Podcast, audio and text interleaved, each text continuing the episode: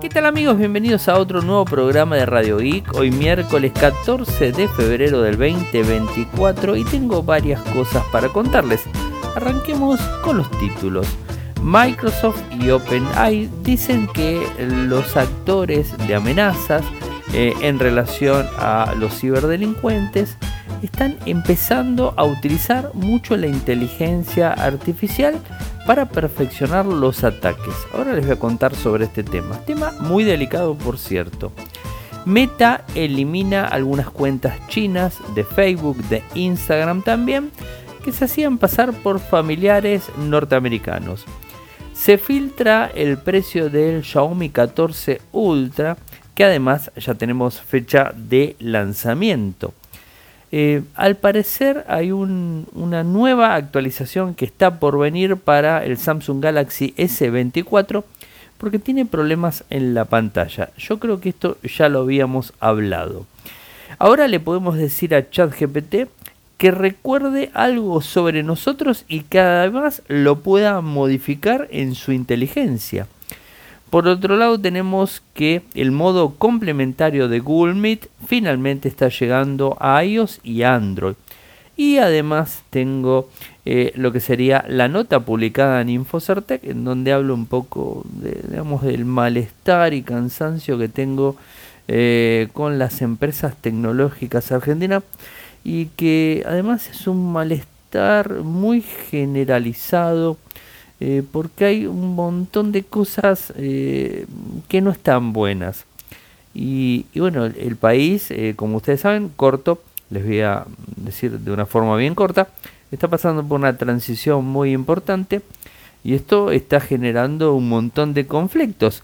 Y la tecnología no queda para nada fuera eh, y, bueno, se está resintiendo un montón de todo esto en relación a precios, soporte, insumos, eh, y bueno, todo lo que tenga que ver con la, la tecnología en general, eh, la, entre comillas, fabricación de tierra al fuego, y toda esa gran mentira y esas grandes cosas que se vienen dando hace mucho tiempo y que en definitiva los que terminan pagando esas cuestiones son los usuarios.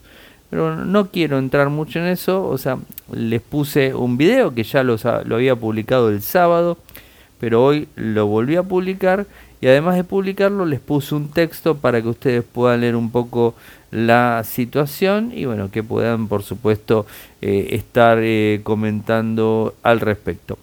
Y obvio, hoy subimos el video del día, donde el tema eh, tiene que ver con Libro físico versus libro digital. Lindos comentarios he leído. Es un tema bastante, tema bastante complejo, por así decirlo, eh, porque están los fanáticos. De hecho, uno de los comentarios lo decían.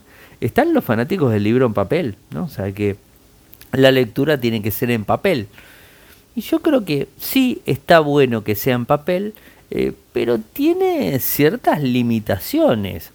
Eh, imagínense, como lo digo en el video, tenés que andar con un libro, no sé, de 500 hojas, que tiene un determinado peso en la mochila, tenés que viajar en transporte público y tenés que andar con un libro bastante grande, voluminoso por cierto, y creo que no es para nada cómodo.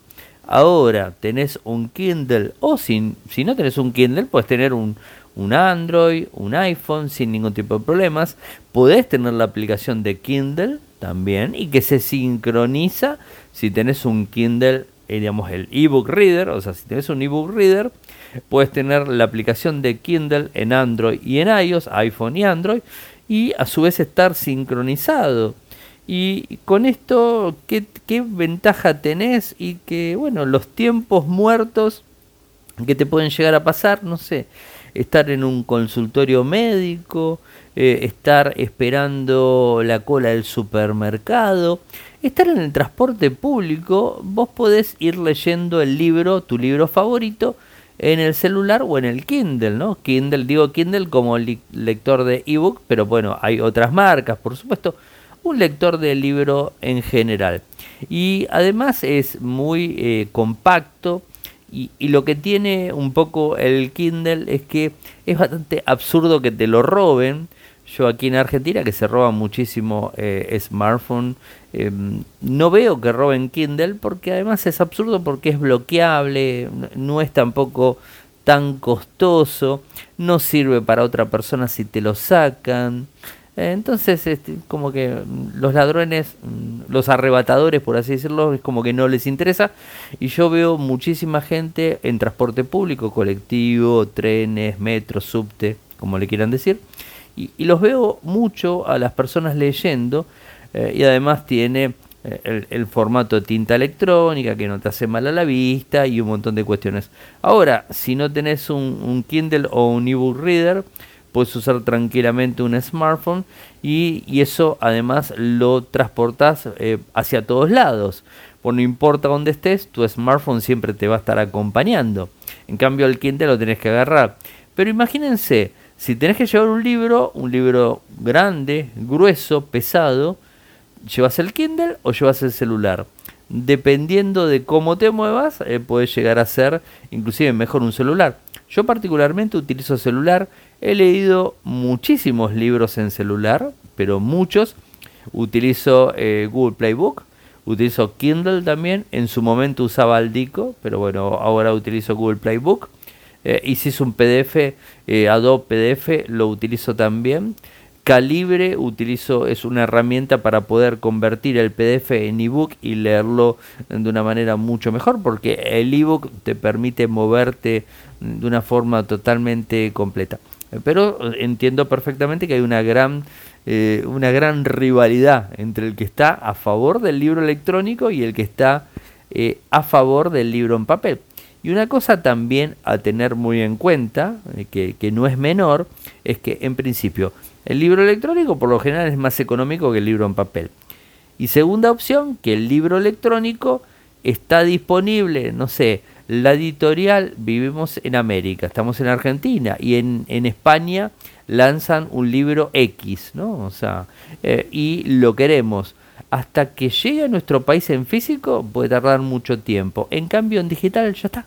O sea, una vez que se lanzó ya está disponible. En la tienda de Google o en la tienda de Amazon. Ya está, está disponible. Lo pagas y lo tenés. Entonces, es como que, que bueno, que tenés esa, esa facilidad que te llegó en el momento, o sea, lo tenés en el momento y además es más económico. Inclusive también tenés, eh, que, de hecho en el video lo pueden ver, que lo puse, EPUB que te permite, eh, digamos, este, bajar libros de forma gratuita y hay un montón de lados, gente que comparte libros en general, documentos, y, creo que es una... Eh, a mí particularmente me encanta el libro electrónico y voy a seguir leyendo en, en smartphone.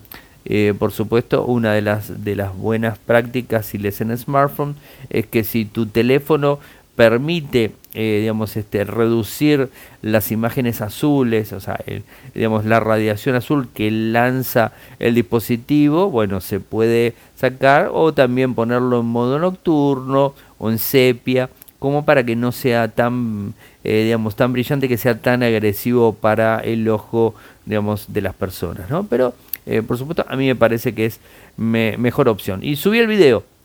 Y además de todo eso, está corriendo ahora mismo, termino de grabar el programa y me voy a responder las preguntas.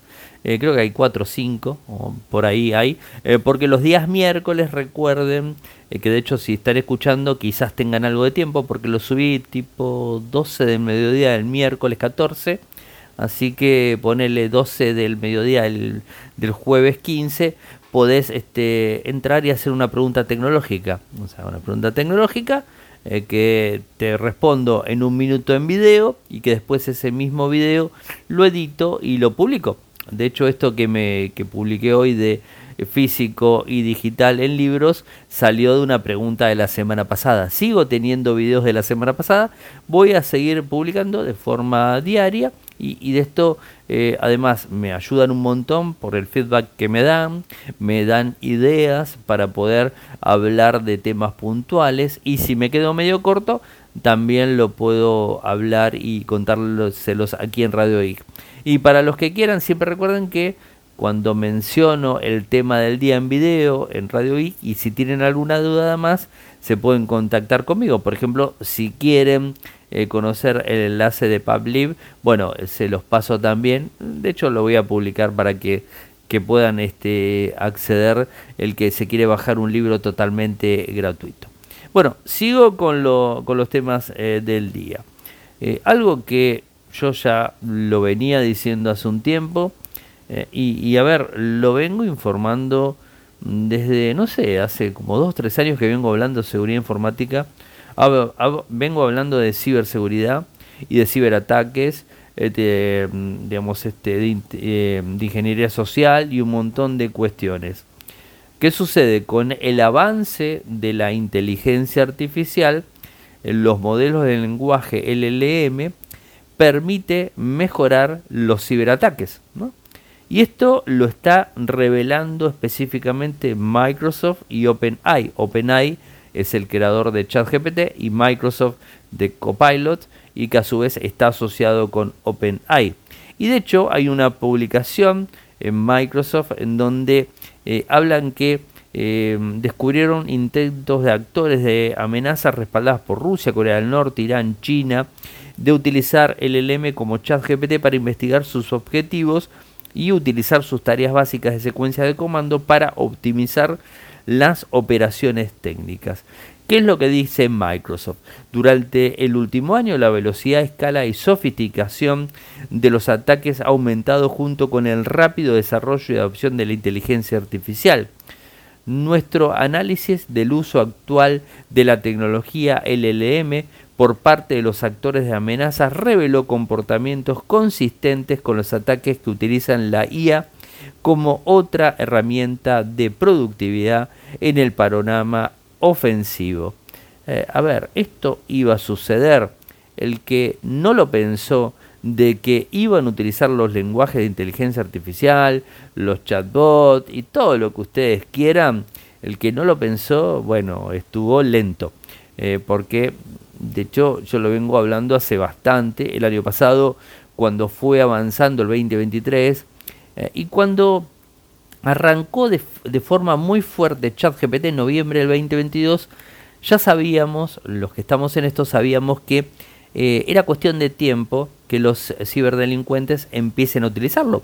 A ver, utilizan ingeniería social y, y ChatGPT te brinda una ingeniería social automatizada con lenguaje de programación, con lenguaje de inteligencia artificial y con toda la potencia que no te lo brinda absolutamente nada, un consultor o lo que sea. Entonces era más que lógico que esto se iba a eh, utilizar y va a seguir utilizándose. Lo que pasa que, que bueno, hay que ver cómo se termina eh, controlando, si es que se controla y si es que se logra controlar, eh, porque esto lamentablemente va para, va para adelante y cada vez va a ser eh, más y más grande. Miren, algo que ayer me olvidé de contarles, aquí en Argentina de vuelta se filtraron 80 y no sé cuántos mil de eh, contraseñas de, digamos, de la FIP, que es el ente que regula todo el, el comercio gubernamental aquí en Argentina. Em, y bueno, la realidad es que ustedes dicen, bueno, eh, ¿qué, me sacan? O sea, ¿qué, me van a sacar si ingresan a la FIP mío? Esto, a ver, eh, lo digo de Argentina, pero esto puede estar traspolado a cualquier país del mundo donde me estén escuchando. Porque aquí se llama FIP y la FIP es el que, digamos, está detrás de, de todos los datos puntuales eh, de los ciudadanos argentinos, pero en otras partes del mundo tiene otro nombre y manejan la misma información mayor o menor, pero maneja la misma información. ¿Y qué es lo que se hizo? Se vulneró y se publicó y se dio a conocer. Ahora ustedes dicen, bueno, este, la verdad que, ¿qué tiene? Mi CBU del banco, en donde no me pueden sacar, sino solamente pueden poner. Tienen mi dirección física, mi número de teléfono, eh, tienen eh, los datos míos de facturación, por así decirlo, las presentaciones que hice ante, ante el ente eh, que es el AFIP, y después algo importante. Eh, también tienen eh, lo, que sería, bueno, documento y lo más importante que es la contraseña. Se dio a conocer también la contraseña. ¿Y qué es lo que pasa normalmente con la contraseña? los usuarios somos medios vagos y utilizamos la contraseña y por lo general la replicamos en otros servicios, cualquiera, eh, ya sea, eh, no sé, Gmail, Outlook, X, Instagram, Facebook, lo que sea, ¿no? Eh, y utilizamos quizás la misma contraseña en varios servicios. ¿Y qué pasa si la misma contraseña que usó un determinado ciudadano argentino la tiene replicada en Instagram, en, en Facebook, en X, en todo? O sea, porque utilizó la misma contraseña para todos lados y no tiene doble factor de autenticación en ningún lado. ¿Qué termina pasando? Que eh, van a poder ingresar a los otros servicios. Si es que, por supuesto, caen en la lotería de que tomen ese perfil, lo busquen, lo utilicen, lo prueben y e ingresen.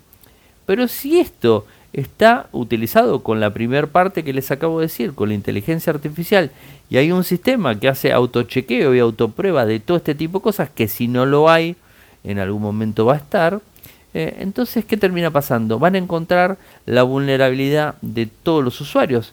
Y dicen, bueno, pero mm, eh, digamos, es el AFIP, debería controlar. Pero la realidad es que a veces controla, a veces no.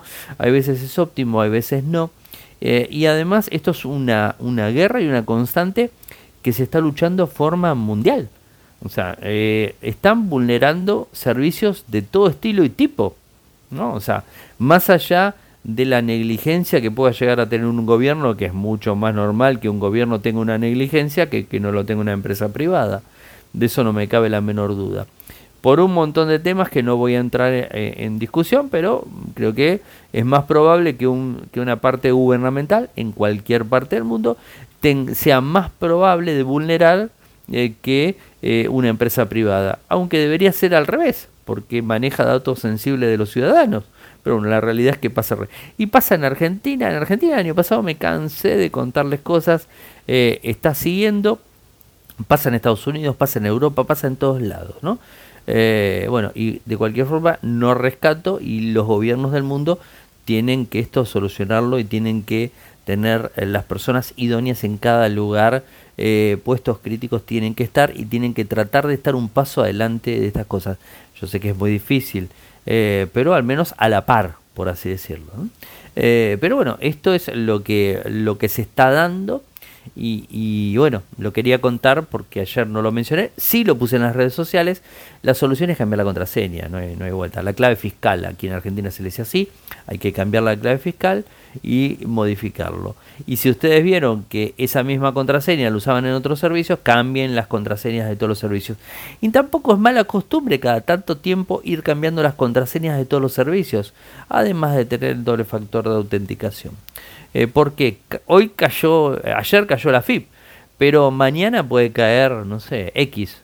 LinkedIn, ¿se acuerdan cuando cayó? Y que eh, los ciberdelincuentes accedieron a la contraseña que tenía Mark Zuckerberg en LinkedIn y gracias a eso entraron en Facebook y le robaron el perfil de Facebook a Mark Zuckerberg y él es el CEO, es el dueño de Facebook. ¿eh? En su momento era Facebook, ahora es Meta, pero era el dueño y sin embargo se lo robaron por supuesto, es Mark Zuckerberg y en cinco minutos le sacaron la, eh, el acceso, cambiaron clave, hicieron toda la seguridad y lo hicieron. Pero no todo el mundo está en la misma posición, no todos somos Mark Zuckerberg, ¿no?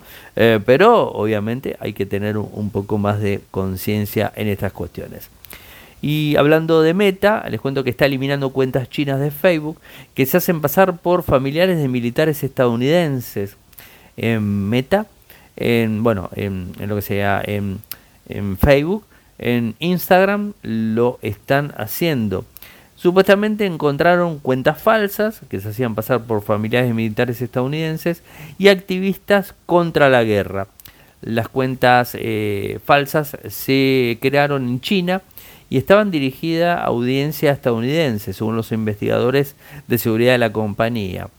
Eh, Meta detalló la eliminación en su último informe de comportamiento no auténtico coordinado, SIP, eh, y el grupo de cuentas falsas era relativamente pequeño. O sea, arrancan de a poco y después van ampliando, ¿no? 33 cuentas de Facebook, 4 perfiles de Instagram, 6 páginas de Facebook eh, y 6 grupos de Facebook. Y estaban tratando de, diseminarse eh, por todos lados, ¿no? críticas a política exterior de Estados Unidos, hacia Taiwán, Israel, Ucrania, ¿no? Eh, un montón de cuestiones. Les voy a pasar el enlace para que lo vean. Eh, pero hay que estar muy, pero muy atentos a estas cuestiones porque cada vez también se va a ver más de estos inconvenientes a nivel mundial. Y les cuento de Xiaomi 14 Ultra que va a ser lanzado el 25 de febrero en Barcelona en el Mobile World Congress y que va a tener un valor de 1100 euros. Es un equipo de alta gama, eh, muy, muy potente, va a tener 12 GB de RAM, va a tener también una versión de 16, va a venir con Android, eh, Android 14, bueno, va a tener un montón de cuestiones, 512 de almacenamiento, bueno, va a tener muchísima potencia eh, y el equipo va a ser lanzado el 25 de febrero en el Mobile World Congress en donde obviamente se van a conocer muchísimos smartphones. Y un tema eh, a destacar es que el S24, el Samsung Galaxy S24 lo ha lanzado el 17 de enero, eh, que no llega al mes, está teniendo de forma mm, constante algún tipo de problemas y algunas cuestiones. Y en este caso, puntualmente, estamos hablando de los tres modelos, S24, S24 Plus y Ultra, en donde tiene un problema con la pantalla que parecería descolorida, ¿no? Y, bueno, que eh, por más que lo pongas en modo natural o vívido, el sistema es como que no lo detecta bien eh, y no termina de brindar eh, esa vividez en pantalla que los usuarios pretenden de un equipo de alta gama. Los tres modelos son de alta gama, ¿no? Este equipo que vino con innumerables funciones de inteligencia artificial gratuitas hasta diciembre del 2025, siempre hay que aclararlo, pero que está teniendo algunos problemas en cuanto a la pantalla. Muy pronto la gente de Samsung va a estar lanzando la actualización, eh, un parche que va a solucionar esto. Ya es el segundo o el tercer parche que estaría lanzando Samsung para el nuevo equipo. Eh, es como, a mí particularmente parece como que lo habrían lanzado un poco rápido al equipo. De hecho, lo lanzaron 15 días antes, de eso no hay duda. El primero de, febrero, el S22 se lanzó eh, el año pasado y eh, S23, disculpen, el año pasado y esta vez el S24 se lanzó el 17 de enero, o sea, unos 15 días antes. Eh, pero bueno, veremos eh, si lo va a solucionar. Lo que pasa es que normalmente cuando un usuario compra un equipo de gama alta quiere que el equipo funcione de forma completamente óptima porque gastó un montón de dinero para comprar un equipo de gama alta y no quiere que tenga algunos inconvenientes y que después lo vaya arreglando Samsung. No, quiere que funcione del vamos. Cuando lo saca la cajita quiere que ande perfectamente. Sucede, ojo, y no solamente Samsung, esto también pasa en Apple. ¿eh? En los iPhone, en el iPhone 14, el 15, también sucedieron en los anteriores, también fueron sucediendo este tipo de cosas. Así que tampoco nos asustemos tanto de Samsung. Por lo general los fabricantes tienen este tipo de problemas. ¿no? Y Samsung y Apple tienen siempre estos inconvenientes. Otras empresas también, pero me parece que estos son como más eh, más eh, grande los, los inconvenientes que traen normalmente cuando el equipo sale a la venta de primera instancia. Em, si tenés chat GPT, bueno, ahora vas a poder decirle determinadas cosas sobre, sobre, sobre ustedes, sobre nosotros, y que lo modifique. Ahora tiene una función de memoria que permite recordar información sobre nosotros para futuras conversaciones. Se le puede enseñar a ChatGPT datos sobre nosotros y editar la memoria si es que falla algo. La función de memoria se está probando actualmente en ChatGPT Plus y en la versión gratuita, de en todo el mundo, eh, con la capacidad de configurar la memoria con GPT eh, personalizado. Esto es lo que, lo que se está haciendo. Eh, y bueno, esto fue publicado en el día de hoy en el, en el blog de OpenAI, openai.com, en donde habla específicamente de esta función y cómo se va a ir incorporando en los usuarios y, en los clientes de forma constante. Con un poquitito de paciencia se va a ir implementando. Y por último me queda contarles que el modo complementario de Google Meet va a llegar a iOS y Android. ¿Cuál era el inconveniente que tenías con Google Meet si accedías a un smartphone? Era que no tenías determinadas opciones, ¿no? O sea, eh, los participantes no tenían algunas funciones de controles interactivos. Eh, encuestas, chat durante la reunión, reacciones con emoji, preguntas, respuestas, subtítulos en vivos y mucho más. Bueno, esto está llegando eh, a Android y a iOS, ambos sistemas. ¿Qué es lo que dice Google? Usar el modo complementario de su dispositivo móvil es una, una forma rápida y liviana de participar en reuniones sin abrir una computadora portátil. Esto puede ser particularmente útil en espacios de reuniones donde el, espacio en sí para una computadora portátil es limitado o como una forma fácil y discreta de participar durante grandes reuniones en persona con reuniones generales o ayuntamientos. Esto es un poco lo que se dice. Yo particularmente que utilizo de forma profesional eh, lo que sería Google Meet y, para un colegio de médicos eh, que es capacitación, es terciario, eh, y todo, utilizamos Google Meet desde el 2020, desde que arrancó la pandemia, eh, y uno de los problemas que se tiene muchas veces es que desde el smartphone lo único que te permitía era ver, enmudecer cámara, eh, apagar, enmudecer micrófono, apagar cámara y no mucho más. O sea, compartir pantalla sí, pero ahí te quedabas, no tenías muchas opciones. Bueno, ahora va a ir incorporando este tipo de cosas en donde digamos este el alumno en el caso puntual del que le estoy contando o cualquiera que esté en una videoconferencia puede no sé eh, si le dicen les gustó o sea qué, qué, opinan de tal o cual cosa puede levantar la manito bueno puede eh, reaccionar eh, como reacciona desde la web, ¿no? Y esto además también hay que tener en cuenta que quizás estás en, no, no solamente en un lugar reducido, pero podés, por ejemplo, estar viajando y estar accediendo a Google Meet, de hecho yo lo hice varias veces, puedes estar desde un smartphone eh, accediendo eh, por 4G o 5G sin problemas, eh, y, bueno, no tener que estar con la computadora portátil, tenés auriculares sin molestar a nadie, y estás escuchando, estás participando de esa videoconferencia, hablando, lo que sea, escribiendo, leyendo, y bueno, ese tipo de cosas que está disponible. Por supuesto, no se apuren, la implementación puede tardar entre 15 y 30 días, o sea, más de un mes. Calcúlenle mediados de marzo. Esto estaría en todo el mundo. Esto estaría disponible para clientes de Google Workspace, eh, Google Workspace individual, así como con usuarios de cuentas personales de Google. Es decir, el usuario gratuito de Gmail también tendría esta opción eh, que a mí particularmente me parece eh, muy importante y creo que sí o sí esto debe estar disponible para, para todo el mundo y no solamente para los usuarios que están pagando Workspace o el viejo G Suite de antes, ¿no? para el que eh, se acuerda de antes, bueno, sería lo mismo. Bueno, gente, llegamos al final del programa del día de hoy. Eh, saben que pueden seguirme en todas las redes sociales. Recuerden que tienen unas horas para estar haciéndome preguntas tecnológicas en mi cuenta de Instagram. Y me siguen en todas las redes sociales con el mismo nick de usuario, que es arroba eh, Ariel Arroba Ariel En Instagram, en Threads, en TikTok, en X, eh, en todos lados. Eh, arroba Ariel si quieren sumarse al canal de Telegram es Radio Geek Podcast. Si quieren sumarse al canal de WhatsApp es Radio Geek. Estos datos de contacto en redes sociales lo tienen en infocerte.com.ar en el lateral derecho. Están todos los, todos los contactos, todos los accesos. Eh, si quieren seguir nuestro canal en YouTube es youtube.com barra infocertec.